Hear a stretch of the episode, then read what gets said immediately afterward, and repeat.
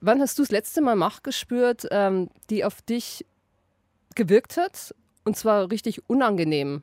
Das letzte Mal habe ich das gespürt, als ich ähm, bei einem Unternehmen war. Ich berate ja im Bereich Diversity und Inclusion. Und das war eine Runde aus lauter Männern, weil das eine Geschäftsführungsrunde war. Das erlebe ich häufig, dass ich dann die einzige Frau bin, von außen kommt und den Männern jetzt erzählen soll, warum sie sich für Diversität einsetzen sollen. Und da habe ich dann gedacht, okay, ähm, dass äh, die Diskussion, die wir auf Social Media haben über Diversity Inclusion, wie wichtig das ist, auch im öffentlichen Raum, die ist noch nicht in der Lebensrealität der Unternehmen angekommen, weil ich dann ordentlich gemansplained worden bin und mir gesagt worden ist, das ist ja ganz schön, Frau Onneran, was Sie erzählen, aber das hat ja mit unserem Unternehmen nichts zu tun. Wenn die Frauen halt nicht wollen, dann ah. wollen sie ja nicht. Oh, oh,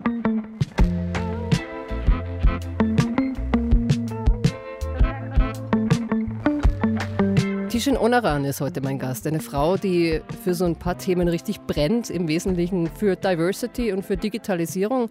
Aber das Irre daran ist, äh, was du daraus eigentlich gemacht hast, nämlich du pusht deine Themen durch sämtliche Berufszweige, dank Networking und Personal Branding, bist eine der wichtigsten Influencerinnen auf LinkedIn, du schreibst Bücher, hast eine Unternehmensberatung gegründet. Ja, auch ein riesiges globales Frauennetzwerk aufgebaut. Ich freue mich. Hallo Tishin. Ich freue mich. Vielen Dank für die Einladung. Wie schön bei dir sein zu dürfen.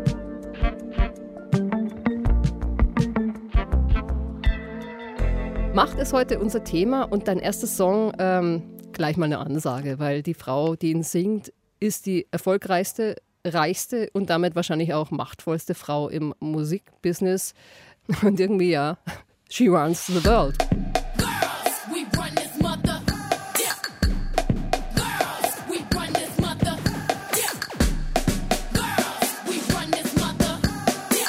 Situationen, in denen du dir den Song richtig gerne auflegst? Immer wieder, wenn ich das Gefühl habe, okay, jetzt brauche ich wieder so einen Push.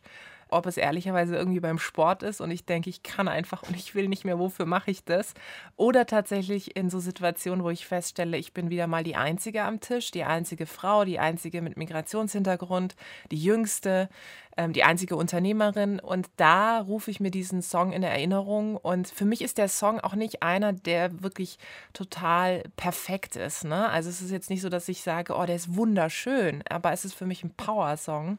Und als es eben auch darum ging, äh, Songs mitzubringen, die so auch für Macht stehen und Teilhabe und Zugänge, habe ich gedacht, okay, Beyoncé muss es sein, weil sie natürlich auch jemand ist, die sich da wirklich hoch und durchgekämpft hat und genau wie du gesagt hast, eine sehr erfolgreiche Frau ist, die eben auch selbst ja sehr stark dieses Diversity-Inclusion-Thema repräsentiert.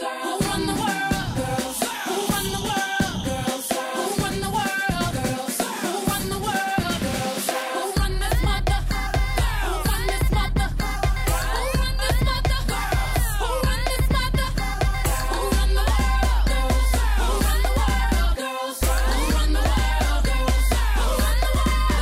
Mädels, wir regieren die Welt, sind schlau genug, Millionen zu machen, stark genug, um Kinder zu gebären. Und danach ja, back to business. Uh, run the world, eines der besten Musikvideos überhaupt, sage ich mal ganz subjektiv.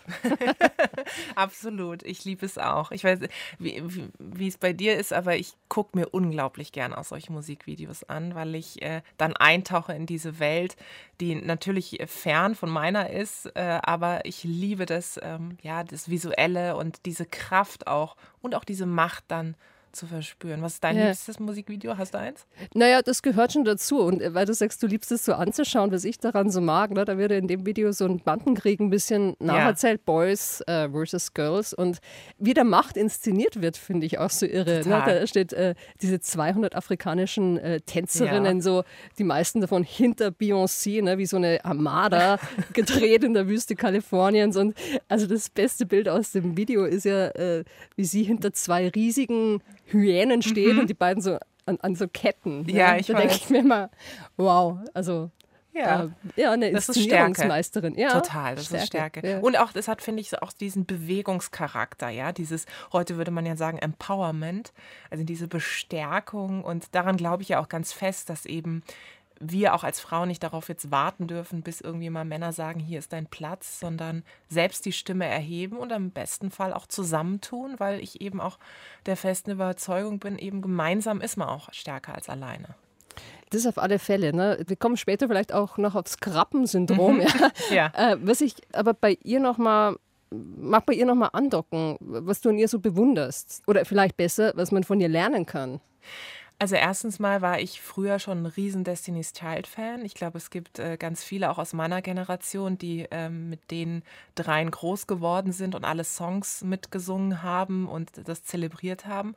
Und als sie dann als Solokünstlerin durchgestartet ist, auch mit einer sehr starken Mutter an ihrer Seite, das finde ich auch sehr faszinierend, weil ich auch eine sehr starke Mutter habe, habe ich dann eben auch viele so Dokumentationen, Behind-the-Scenes-Formate gesehen von ihr, wie sie sich auf Konzerte vorbereitet. Und das ist schon nicht nur wahnsinnig diszipliniert, was ich immer sehr faszinierend finde, sondern eben wirklich den Anspruch zu haben, die Musikbranche wirklich mitzuprägen. Und gerade auch was das Thema eben Diversity Inclusion betrifft, als schwarze Künstlerin da voranzugehen. Und sie war ja auch eine der ersten, ja, so. Und das finde ich schon sehr beeindruckend und gleichzeitig da eben nie nachzulassen. Und mhm. sie ist eine unglaublich auch sehr kluge Unternehmerin einfach. Ja? ja? Also ist ja nicht nur heutzutage, dass du irgendwie Musik machst, sondern du musst ja auch eine wahnsinnig gute Unternehmerin sein. Und das finde ich auch sehr faszinierend. Ja, wobei der ist ein bisschen umstritten gerade, ne? Ähm, ja, absolut. Ne? Mhm. Wie sie ihre, ja. ihre Kleidung produzieren lässt, ne? Auch, also schaut nicht so sehr drauf, dass die Näherinnen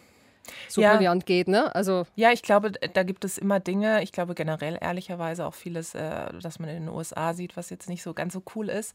Aber generell ist sie, finde ich, schon eine der Vorreiterinnen ähm, immer schon gewesen und bis heute nicht umsonst so erfolgreich und vor allem prägt, glaube ich, auch eine sehr starke Frauengeneration mit ihren Songs, ja. mit dieser Bestärkung, mit diesem hm. Hey, aufstehen und zusammen machen. Ja, ja, was sie sich traut, also wie du sagst, ne, also mit der Haltung, ja. mit der sie auf die ganze Musikindustrie zugeht. Ne? Ja. Und äh, sie singt auch in dem Song so ein bisschen. Ne? Meine Überzeugung kann eine Nation aufbauen. Endlose Kraft, ihr, und ich glaube, gemeint sind damit mutmaßlich die Männer, werdet alles für mich tun.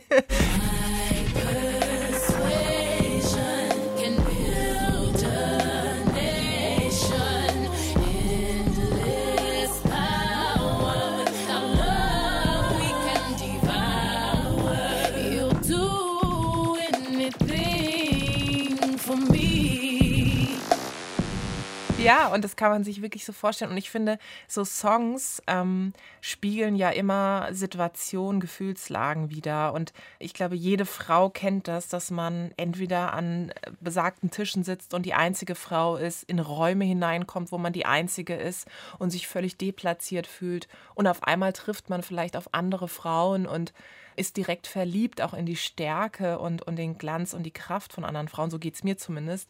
Und ähm, dann fühlt man sich gleich stärker, wenn man so Komplizinnen hat, Verbündete, mhm. mit denen man sich zusammentun kann, weil man genau weiß, du hast auch das Ähnliche erlebt. Du warst auch die erste Gründerin in deiner Familie oder du bist die erste, die in die Politik gegangen ist. Und das ist das, was mich so fasziniert. Ja, Musikindustrie ist sowieso so ein Thema, ne? Unglaublich männerdominiert und äh, also von daher spiegelt sie genau das, was du gerade erzählst, ne? die einzige im Raum zu sein. Und äh, da musst du erstmal welche auf deiner Ebene finden. Ich sage nur Stichwort gläserne Decke. Ja. Äh, wir hatten es ja vorhin schon. Ähm, wie ist denn das mit den Männern? Wie schätzt du es ein? Warum sind die nicht so gewillt, mit Frauen gemeinsam zu führen? Ist das Angst? Also was ich so in der, in der Wirtschaft sehe, es hat schon auch viel mit Angst, Ressentiments, aber auch Stereotypen zu tun. In Deutschland haben wir ein sehr, sehr starkes tradiertes Rollenbild, was immer noch vorherrscht, was subtil immer noch auch, ich sag mal, übersetzt wird auf verschiedene Bereiche. Wenn es dann um das Thema Vereinbarkeit geht, das muss man einfach mal ein bisschen beobachten. Im öffentlichen Diskurs werden meistens immer Managerinnen zur Vereinbarkeit gefragt. Es wird selten ein Manager mhm. gefragt. Ich habe noch nie ein Interview mit einem CEO gelesen, wo es hieß, wie vereinbaren Sie eigentlich Familie und Beruf? Das ist meistens die erste Frage, die Frauen gestellt bekommen. Mhm. Übrigens auch zur Frauenquote. Und das ist so ein Punkt, der zeigt einfach, dass wir dieses tradierte Rollenbild in unseren Köpfen haben. Und daraus ableitend ist es so, dass eben der Mann irgendwo der Ernährer zu sein scheint. Das setzt sich bei den Männern selbst fest. Und natürlich ist es so, dass die Männer darauf gepolt worden sind, auch von ihrer Sozialisation sehr stark, sich über Status, Macht, Hierarchie zu definieren. Und stell dir vor, jetzt kommen irgendwie da junge Frauen her, junge Digitalfrauen, die haben es irgendwie drauf, die sind selbstbewusst, die sind cool.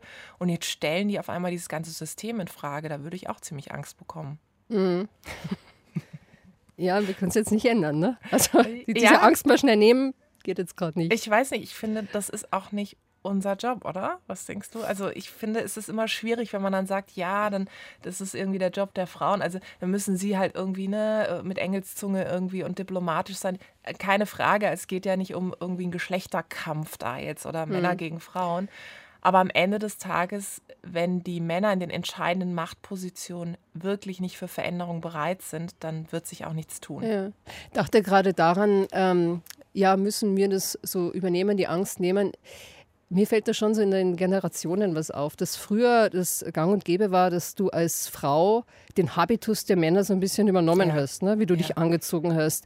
Dann auch sehr diplomatisch zu sein ne? und sehr ähm, verklausuliert immer. Ja. Ne? Und äh, das so ein anderes, also anders gab es gar kein Durchdringen, ne? nee. ne? weil wenn du irgendwie anders warst, äh, war es schwierig. Und ich habe das so eine Hoffnung, ich glaube, das ist eine Generationengeschichte. Also so jetzt Frauen Mitte 20, 30 haben es hoffentlich leichter.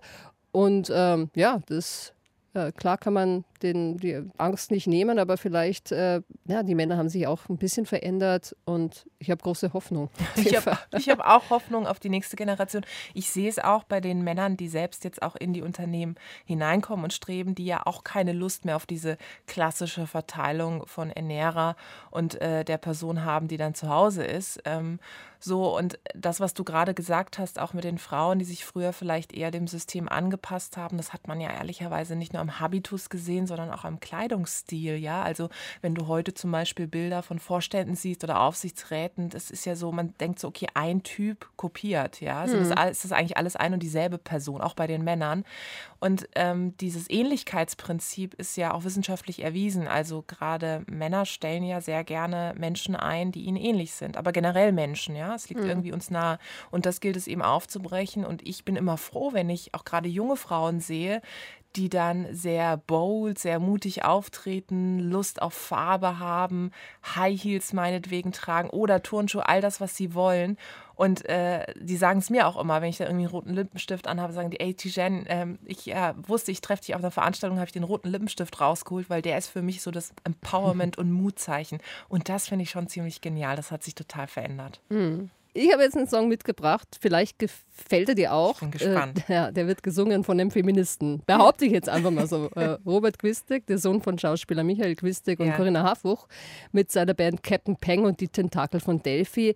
Mit der Band hat er einen Song geschrieben, den ich schon vielen Töchtervätern ja, aus meinem Freundeskreis geschickt habe oder vorgespielt habe, weil der Song so eine klassische Mädchensozialisationsgeschichte beschreibt, gekrönt von dem Satz, du glaubst, noch immer die Gesellschaft unterdrückt dich nicht. Du hast gelernt zu geben, um etwas zu kriegen, weil alle ja die Gebenden so lieben. Du hast gelernt, als Frau hast du nett auszusehen, in Kleidern rauszugehen und dich niemals aufzulehnen. Denn wer nett ist, der wird meistens nett behandelt. Doch nett hat sich schon immer schnell in Scheiße verwandelt. Du wirst gemocht, kriegst den Mann, machst dein Kind, doch dein Kopf bleibt leer und dein Herz bleibt blind. Du machst dir Vorwürfe, warum du nicht glücklich bist und glaubst noch immer, die Gesellschaft unterdrückt dich nicht. Du suchst nach Wärme, willst ihre Liebe Liebe binden, doch durch dieses Binden wirst du wahre Liebe niemals finden. Du gibst und gibst, darauf bist du stolz, doch dieser Stolz ist wie faulendes Holz in einem Haus, welches dir lächelnd verspricht, dass es dich beschützt, während es über dir zusammenbricht. Kannst du an den Song irgendwie andocken? Total. Ich musste die ganze Zeit gerade grinsen, weil ich gedacht habe, ja, genau so ist es. Ich finde, dass jungen Mädchen oder auch Frauen sehr früh beigebracht wird, dass sie nett auszusehen haben, äh, dass sie irgendwie nicht breitbeinig da sitzen dürfen, dass sie keine äh, zu kurzen Klamotten anziehen sollen und vor allem auch nicht so laut sein sollen, ja, so und und immer schön lächeln, genau. Und immer schön, immer schön lächeln. Das äh, kennst du auch wahrscheinlich. Ja, immer. als ich den Song gestern Abend rausgesucht habe, äh, hey, ich, wie ein Geistesblitz, ne, fiel mir ein, ein Poesiealbumspruch aus meiner Kindheit und ich habe den dann nochmal rausgegoogelt, weil ich wusste, was irgendwas mit Veilchen und Rose und so. Pass auf, ähm, vierte Klasse. Die liebe Katrin Müller, thanks for that. Sei wie das Veilchen im Mose, sittsam, bescheiden und rein. und nicht wie die stolze Rose, die immer bewundert will sein. Also, ne, kriege oh ich. Gott, echt? Ne, da kriege ich, ne, also ich kriege da heute das kalte Grauen. Ja, so. aber da siehst du mal, wie früh das eigentlich anfängt, oder? Also, dass du das sozusagen auch dokumentierst in so einem Poesiealbum. Aber das ist tatsächlich etwas, was ich auch kenne. Ich kenne das auch noch ich meine, ich war ja auf einer Mädchenschule, auf einem Mädchengymnasium. Ich hatte eine super starke Direktorin, die hat uns wirklich immer gesagt, es gibt nichts, was ihr nicht könnt als Frau. Das war ziemlich cool, aber ich weiß, in meinem Umfeld gab es auch Leute, die immer gesagt haben, ja, Tisha, du musst mehr lächeln und einfach ein bisschen lieblicher sprechen und so. Und dann dachte ich immer so, naja, aber wenn es nichts zu lachen gibt, warum soll ich dann lachen? Also, ähm, und das finde ich halt dieses Anerziehen von, du musst so sein, um zu gefallen. Also das war ja auch in diesem Song, ne? um mhm. zu gefallen. Und das ist das, womit wir groß werden. Und wenn es dann natürlich in die Unternehmen geht, ins Business, in den Job, egal in welcher Branche, kommst du natürlich in Situationen, wo du halt auf einmal merkst, okay, ich kann und will vielleicht auch einfach nicht jedem gefallen. Und gleichzeitig hast du das aber in deinem Kopf. Das heißt, du kannst gar nicht so gut Konflikten gegenüberstehen. Mhm. Du bist gar nicht so vielleicht machtaffin, wie du es sein könntest. Macht ist ja nicht per se was Schlechtes, ja. Und das ist das, was dich dann häufig zurückhält, wirklich absolut du zu sein, weil du immer das Gefühl hast, du musst gewissen Schubladen und Stereotypen entsprechen. Mhm. Ja, denk an, an so viele Konflikte, die man ja zwangsweise Total. ja im, im Unternehmen hat. Und ähm, ich glaube, ganz viel immer die Frage, was war jetzt meine Schuld? Ja, genau. So, ne? Anstatt genau. dass man mal sagt, ja, dann ist es so. Und bis man mal so auch die Anteile des anderen mal so nimmt und sagt, ja, ja. Und, äh, gar nicht die Schuldfrage vielleicht zu klären, sondern ja, so ist es und das auch auszuhalten. Ja, manchmal, ne? ja. Ich erinnere mich an einen meiner Jobs, da war ich noch angestellt und dann hatte ich ein Feedback-Gespräch mit meinem damaligen Chef und dann sagte der, ey, Tijan, du machst einen super Job. Das Einzige ist, dass eine Kollegin irgendwie gesagt hat, es wäre schon gut, wenn du halt selber Kritik hast, dass du die irgendwie ein bisschen diplomatischer rüberbringst. Also ich bin dann raus aus dem Gespräch und dann ist mein Kollege rein und äh, ich hörte dann über den Flurfunk, äh, dass sein Gespräch nicht so gut lief und er kam dann raus und meinte so, hey, war super. Ich meine, gut, der Chef hat irgendwie ein paar Sachen gesagt, aber der letzte Satz war, ich bin einfach ein cooler Kerl. Und dann dachte mhm. ich so, okay, ist genau umgekehrt. Er geht raus mit, tendenziell war offensichtlich alles nicht so gut im Gespräch, nimmt den einzig positiven Satz mit. Ich gehe raus, tendenziell war alles gut in dem Gespräch, nehme den einzig negativen Satz mit. Mhm. Und da habe ich mir dann auch gedacht, das ist eben diese Sozialisation von, ich sage dir etwas, auch du als Frau, du bist nicht gut, wie du so bist, du musst dich verändern und das bleibt dann bei dir hängen und dann fangen diese Selbstzweifel an. Mhm. Ich dachte mir bei dem Song vorhin, ne, möchte noch ein bisschen auf ein anderes Thema, weil äh, ne, nicht nur Frau, sondern auch Migrationsvordergrund. Mhm. Ich dachte mir, vielleicht lässt sich dieser Song auch ein bisschen umdeuten. Aber das frage ich mal ganz offen, auf so eine überangepasste Migrationsvordergrundgeschichte. Ich weiß, man mag den Begriff Migrationshintergrund nicht so gerne, deshalb Vordergrundgeschichte. Ich liebe das, dass du das sagst, ja. übrigens. Sage ich auch gerne. Äh, also wo man ja auch vielleicht in so einer Überangepasstheit manchmal ist, ja, und auch sofort in irgendwelchen Schubladen landet. Total. Ne? Weiß ich nicht, aber musst ist du so. erzählen. Ja, ist so. Also ich habe auch lange Zeit gedacht, ähm, auch wenn Menschen mich gefragt haben, meine Eltern sind ja irgendwann aus der Türkei eingewandert, ja, so sitzt du zwischen zwei Stühlen und dann habe ich immer gedacht, zwischen welchen? Und dann kam irgendwie raus, so, ja, fühlst du dich eher türkisch oder eher deutsch? Dazu muss man sagen, dass ich es gibt ja durchaus Familien, die beide Kulturen sehr gleichwertig leben. Bei uns war es jetzt nicht so der Fall. Also ich bin schon sehr, sehr, ich sag mal, deutsch erzogen worden. Trotzdem hat es mich immer gewundert, dass ich mich hätte entscheiden müssen. Das habe ich gar nicht so gesehen. Und das war dieses Bild, was von außen auch an mich herangetragen worden ist. Plötzlich war ich in jeglicher Islam-Diskussion, Debatte, wurde für alles verantwortlich gemacht, was irgendwie in der Türkei lief und Kopftuch ja, nein und sollte mich positionieren und dachte so, hä, was habe ich jetzt irgendwie damit zu tun, nur weil meine Eltern irgendwann eingewandert sind mhm. und ich offensichtlich einen exotischeren Namen habe. Und diese Boxen brauchen wir als Menschen, ja. Also das ist auch wissenschaftlich erwiesen, dass wir natürlich alle unbewusste oder bewusste Vorurteile haben. Trotzdem fällt es mir immer wieder auf, gerade auch in der deutschen Wirtschaft, dass wenn wir über Diversität reden, häufig nur über Geschlechtervielfalt reden, aber nicht über das große Glück und die Chance von Nationalitätenvielfalt, von kultureller Vielfalt. Das ist doch erstmal ein großes Glück, wenn jemand auch zum Beispiel mehrere Sprachen spricht, verschiedene Kulturen hat. Ist doch erstmal toll. Und wir laden das häufig sehr gesellschaftspolitisch auch auf und packen eben Menschen dann in diese besagten Boxen. Mhm. Ist das der Hämmer, äh, um in, in, in Führung zum Beispiel zu kommen, für jemanden mit Migrationshintergrund? Also Vordergrund? Ich, ich, glaube schon, dass ähm, der Spruch, ähm, das, was du siehst, kannst du werden, absoluten Wahrheitsgehalt hat. Ähm, das ist das, was ich vorhin meinte, mit die Einzige oder die Erste zu sein. Wenn du niemanden an der Spitze eines Unternehmens siehst, die dasselbe Geschlecht hat wie du und eben vielleicht auch einen besagten Migrationsvordergrund hat und auch niemanden in deinem Umfeld hast, dann ist es vielleicht am Anfang ganz nett, immer die Einzige zu sein und da die Fahne hochzuhalten, aber mittel- bis langfristig wird es ziemlich anstrengend weil du halt Dinge mitbringst an den Tisch, die eben divers sind. Du hast eine andere Sozialisation, eine andere Wertevorstellung, vielleicht sogar eine andere Haltung.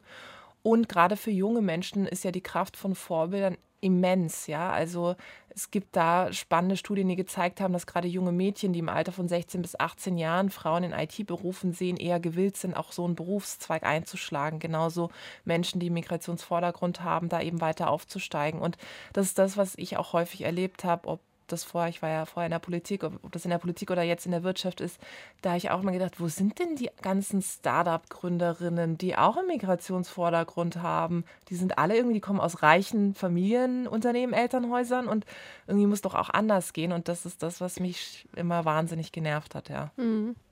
In der Musik ist es so, da sind, äh, da hat sich ein bisschen verändert über die ja. Jahre. Ne? Ja. Da gibt es jetzt Role Models, Omas eigentlich. Ne? Total. Äh, jetzt kommt eine Frau, nimmt sich, glaube ich, nicht immer allzu ernst, was mir ausgesprochen sympathisch ist. Und ähm, irgendwie ist die auch das Gegenteil von Veilchen. No way, fuck shaming, stelle keine Frauen in Schatten, damit die scheinen. Ugly Bitches machen pretty Bitches gerne klein, aber real bad Bitches lieben bad Bitches, weil ich kann das. Uh, ein kleiner Ratschlag, kein Mann in dieser Welt macht dich zum Starschatz. Selbst wenn du einen kleinen Arsch hast, shake booty, baby girl, denn du darfst das. Ob ich darf, ja ich darf das. Pech, ob ich's mach, ja ich mach das echt. Ob ich's hab, ja, ich hab das Recht. Immer zu tun und zu lassen, was ich will. Yeah. Ass out, Daisy Dog. Keiner sagt mir, was ich darf. Bad Bitch, gib kein Fuck. Baby, ich bin interessant. Ass out, Daisy Dog. Keiner sagt mir, was ich darf. Bad Bitch, gib kein Fuck. Baby, ich bin interessant. Shirin David, klar darfst du das, oder? Äh, ist ja schon so eine. Total. Erscheinung? Ist, ist eine Erscheinung und ich finde gerade diesen Satz, äh, kein Mann dieser Welt macht dich zum Starschatz, den finde ich halt, den kannst du übertragen auf alles. Ob es irgendwie darum geht, dein Leben selbstbestimmt in die Hand zu nehmen, deine Finanzen in die Hand zu nehmen, die im Griff zu haben, um Unabhängigkeit, um ideelle Unabhängigkeit sich eben nicht reinreden zu lassen. Das finde ich tatsächlich an dem äh, Song total genial. Also genau der richtige Satz, den du zitierst, finde ich. Und wie sie aber auch die Frauen in ihrer Krappenhaftigkeit in, in, mhm. gerade in diesem, an dieser Stelle so anspricht. Ne? Fuck Shaming, stelle ja. keine Frauen in Schatten, damit ich scheine. Ne? Mhm. Alle die Bitches machen Pretty Bitches gerne klein, mhm. aber Real Bad Bitches lieben Bad Bitches, weil ich kann das, nur ein kleiner Ratschlag. Ne? Kein mhm. Mann dieser Welt macht dich zum Starschatz. Mhm. Das war es jetzt nochmal. Aber das ist ja auch so ein Ding. Ne? Also wie viel gönnt man sich und wie viel Erfolg lässt man den anderen Frauen auch zu. Ne?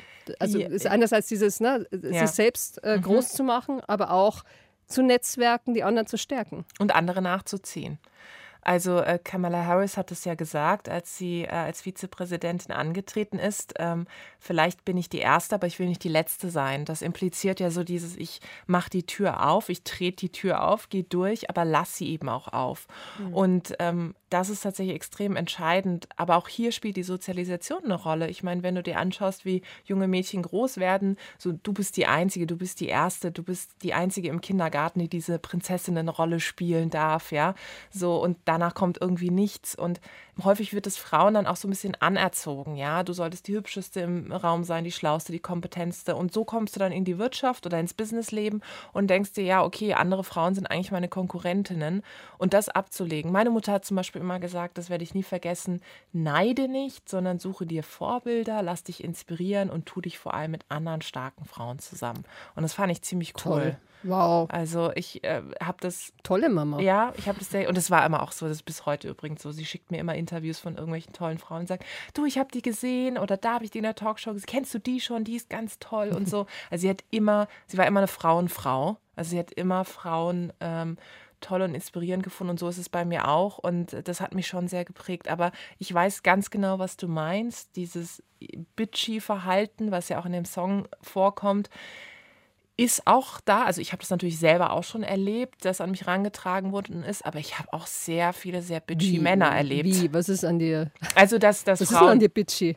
Nein, dass Frauen sozusagen mir gegenüber sehr bitchy waren ähm, und dann irgendwie Neid da eine Rolle gespielt hat und und und, ja, so und ähm, aber ich habe, wie gesagt, auch sehr bitchy Männer erlebt. Also Ja. ich kann da gar nicht sagen, Frauen sind bitchier als, als Männer. Männer habe ich eher das Gefühl, die machen es subtiler. Ja, Da, ja, also das ist ja. eher der Fall. Wie gehst du damit um, wenn jemand zu dir so ist? Äh, ich bin ja ziemlich gut darin, ähm, drüber hinwegzusehen. Ich habe irgendwann für mich äh, so ein Lebensmotto rausgerufen, no toxic people in my life.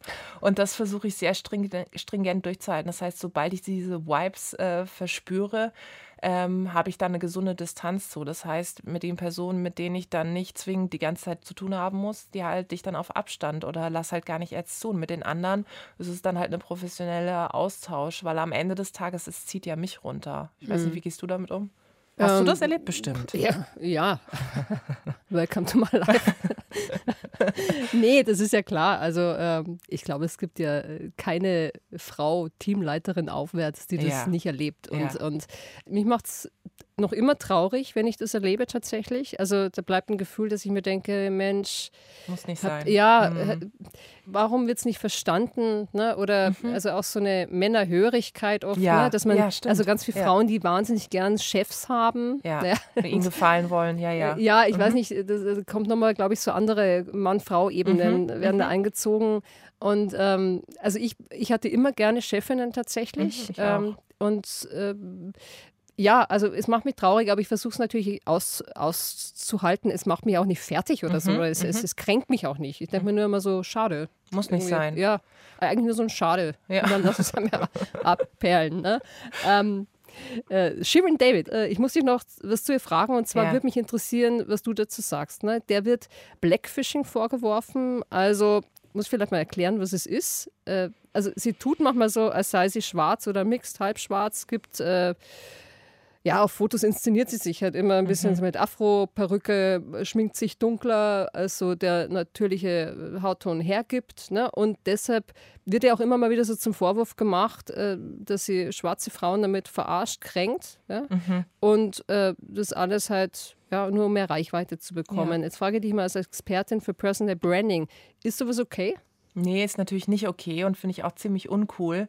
Und als ich mir Gedanken über die Songauswahl gemacht habe, die ich heute mitbringe, war sie auch die Wackelkandidatin, weil ich dachte, ma, ich weiß nicht. Und dann habe ich gedacht, aber der Song ist einfach, also gerade dieser eine Satz, ich wollte schon den einen Satz einfach nur mitbringen, aber äh, ging ja nicht. Und nee, ist natürlich überhaupt nicht okay. Und was ich aber wirklich ähm, bezeichnend auch in, in dieser Welt finde, in dieser gesellschaftspolitischen Welt, ist, dass das eben nicht mehr stehen bleibt, sondern dass diskutiert wird. Ja? Und natürlich wäre es besser, wenn es gar nicht erst passiert.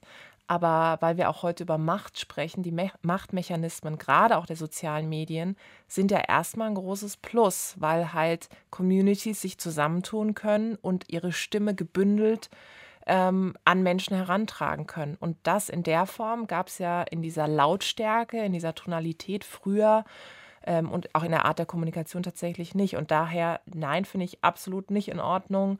Trotzdem glaube ich, dass so Female Rapperinnen ähm, wie auch sie, aber auch andere wichtiger denn je sind, weil sie gerade die ähm, starken Strukturen, männerdominierten Strukturen des Rap und des Hip-Hop total aufbrechen.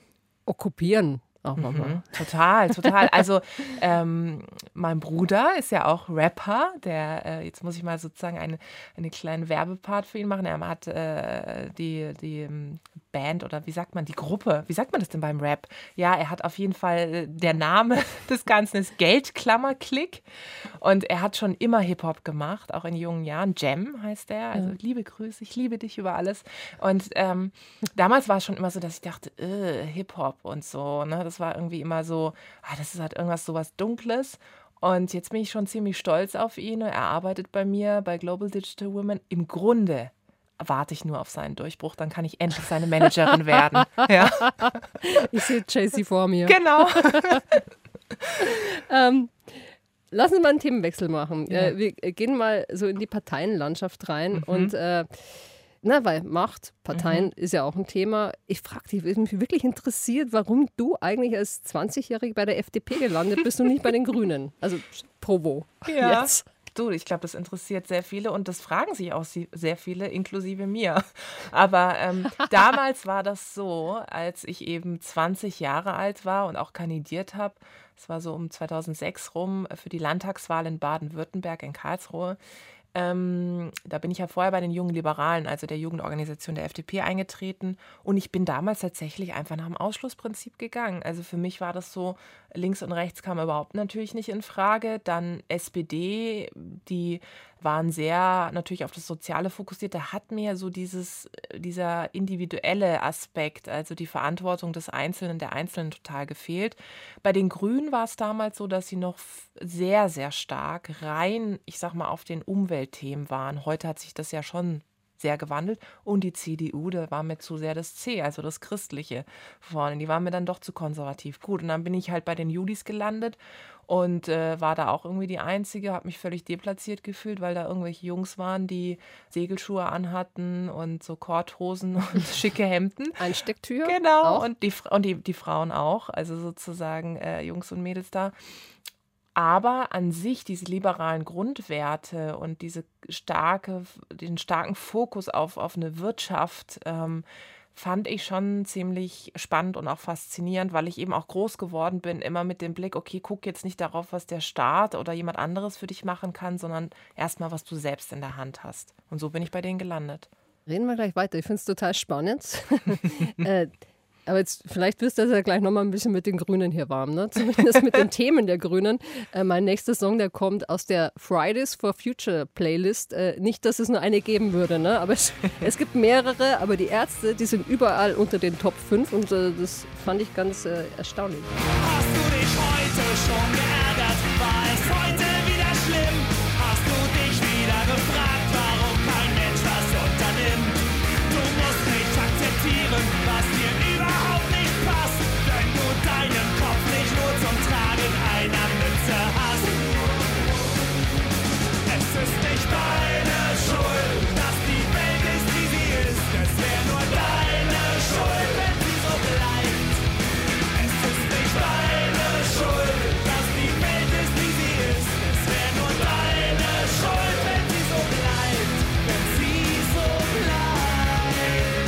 Deine Schuld von den Ärzten. Und ich bin immer wieder erstaunt, wie diese große Themen auf drei Minuten verhandeln. Ne? Das ist der Hammer. Und ähm, ich habe auch zu den Ärzten eine ganz äh, besondere Beziehung, beziehungsweise ich muss immer daran denken. Ich habe das ja vorhin kurz gesagt, ich war ja auf einem katholischen Mädchengymnasium und dann hatten wir einmal so, eine, so einen Ausflug und sind im Bus gefahren und haben dann unsere Liebe zu dem Song Männer sind Schweine von den Ärzten gefunden. Und das haben wir dann die ganze Zeit laufen lassen.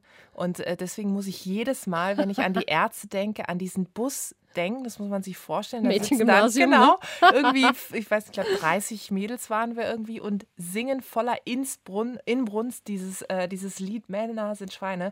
Und das hat aber die Klosterschwester vorne im Bus gefreut wahrscheinlich. Total. Ne? Sie hat äh, innerlich mitgewippt, ja. Aber ähm, daran muss ich mal denken. Aber du hast absolut recht. Es ist auch für mich eine Band, auch wenn ich sie nicht tagtäglich höre, aber es ist für mich eine Band, die das schafft, diese großen gesellschaftspolitischen Themen so runterzubrechen dass, äh, dass man mitsingen kann und dass man sich irgendwie gut fühlt danach. Ja. ja. Weltrettung, ja. ein Aufruf aufzustehen, aktiv zu werden. Also es ist, äh, was wir eben gehört haben, deine Schuld, der perfekte Protestsong und äh, so hat die Fridays for Future Bewegung ja auch mal angefangen. Mhm. Ne? Jetzt ne, mit dem ganzen Vernetzen und aktiv werden ne? und mhm. außerparlamentarische Macht ist ja auch in der Digitalisierung ein großes ja. Thema. Trotzdem hätte ich jetzt mal so in deiner FDP-Genese, sag ich mal. Ne? Also du hast ja für Silvana ja. Koch-Merin auch gearbeitet ne? und äh, also ich weiß es nicht. Ich hätte jetzt mal so ein bisschen dir unterstellt, dass du mit sowas fremdelst. Ne? ich war jetzt gespannt, auf was du hinaus willst, aber ich kann mir das schon vorstellen. Nee, also ich äh, fremdel damit nicht, weil ich ja selbst auch vor Jahren eben mit dem Thema ich bringe hier verschiedene Menschen für ein Thema, nämlich für das Thema ähm, Geschlechtervielfalt zusammen. Also ich habe ja vor sieben Jahren einen Frauenstammtisch gegründet und habe da eben auch angefangen, äh, eine Mini-Revolution zu starten. Und heute ist es eine große Bewegung geworden. Und das hat mich schon immer umgetrieben. Was ich halt spannend finde, ist dieser Aspekt, was ein Mensch bewirken kann. Ich meine, Greta, ich werde immer gefragt, wer ist für dich äh, sozusagen die Definition von Personal Branding, ja, also von, den, von einer persönlichen starken Marke. Würde man jetzt gar nicht denken, dass ich Greta sage, weil sie ja eigentlich weit weg von, ich sag mal, klassischem äh, Marketing oder so ist, aber sie ist für mich der Inbegriff, weil sie gezeigt hat, dass eine einzelne Person eine weltweite Bewegung starten kann.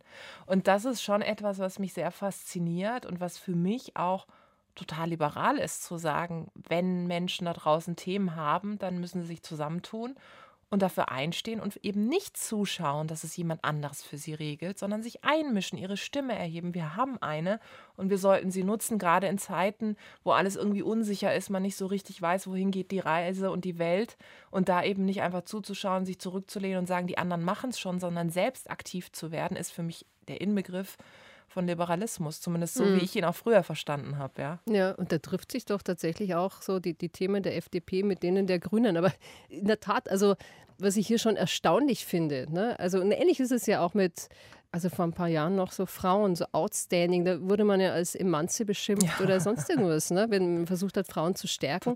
Ähm, und auch mit so einem Thema wie äh, Klimawandel. Ja. Ne? Also wie das in der Politik angekommen ist ich und wie weiß. notwendig es ist. Vor ein paar Jahren noch hätte man gesagt, aha, das war nicht Spinner in. oder was ja, weiß genau. ich, grüner äh, äh hier äh, nicht Realist, sondern Fanatiker auch, ja. Also, also so, das, das kann doch nicht sein und äh, fernab von, von jeglicher Realität und genau. irgendwie, man hatte auch mhm. immer gleich so ein Bild im Kopf. Auch, also entweder Welches von einer, denn? Was äh, ist in deinem Kopf so? Also immer von irgendwie Leuten, die äh, äh, jetzt nicht besonders gepflegt irgendwie rüberkommen. Also ich spreche es jetzt einfach mal aus, so wie viele denken, glaube ich, ja, so ein bisschen schmuddelig vielleicht, so ein bisschen äh, laissez-faire und äh, alternativ. Ja, ja links so vor allem, ne, genau, ne, dachte genau. man immer. Und ja. heute, also wenn du dir Menschen anguckst, die sich jetzt, ich sag mal, generell für Nachhaltigkeit in allen Facetten einsetzen, ich sehe das auch in meiner Community gerade bei den vielen Frauen, denen ist schon so das Thema auch eine nachhaltige Wirtschaft wichtig, auch gerade unter Gründerinnen. Also diejenigen, die Startups gründen,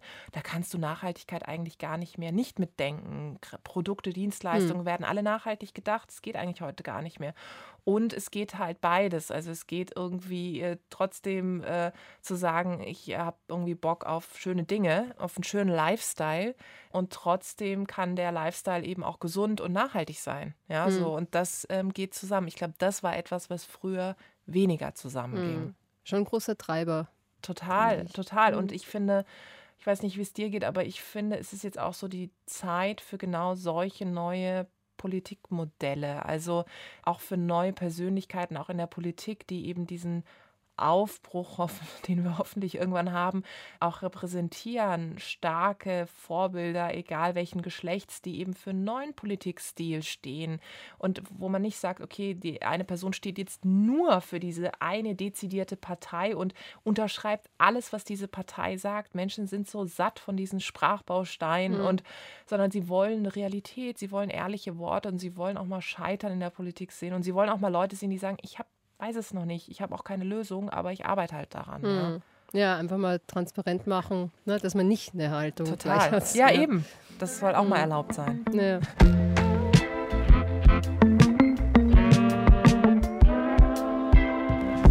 Das war Off the Record, der Musikpodcast. Es ging heute um Macht, um Empowerment, um starke Frauen. Mehr Themen Off the Record Folgen, zum Beispiel zur Kleinstadt, zur Freundschaft oder zum Thema Männlichkeit, findet ihr in der DLF Audiothek und überall dort, wo es Podcasts gibt. Abonniert uns auch gerne, dann verpasst ihr keine neue Folge. Tijan, von dir kommt heute der Rausschmeißer, freue ich mich total drauf. Lizzo mit Good as Hell. Ich würde es mal sagen, kurz nochmal die Haare richten, ne? Blick, genau. Blick auf die Nägel und dann bringe ich dich zum Taxi. Schön, schön, dass du da warst. Dankeschön. I do my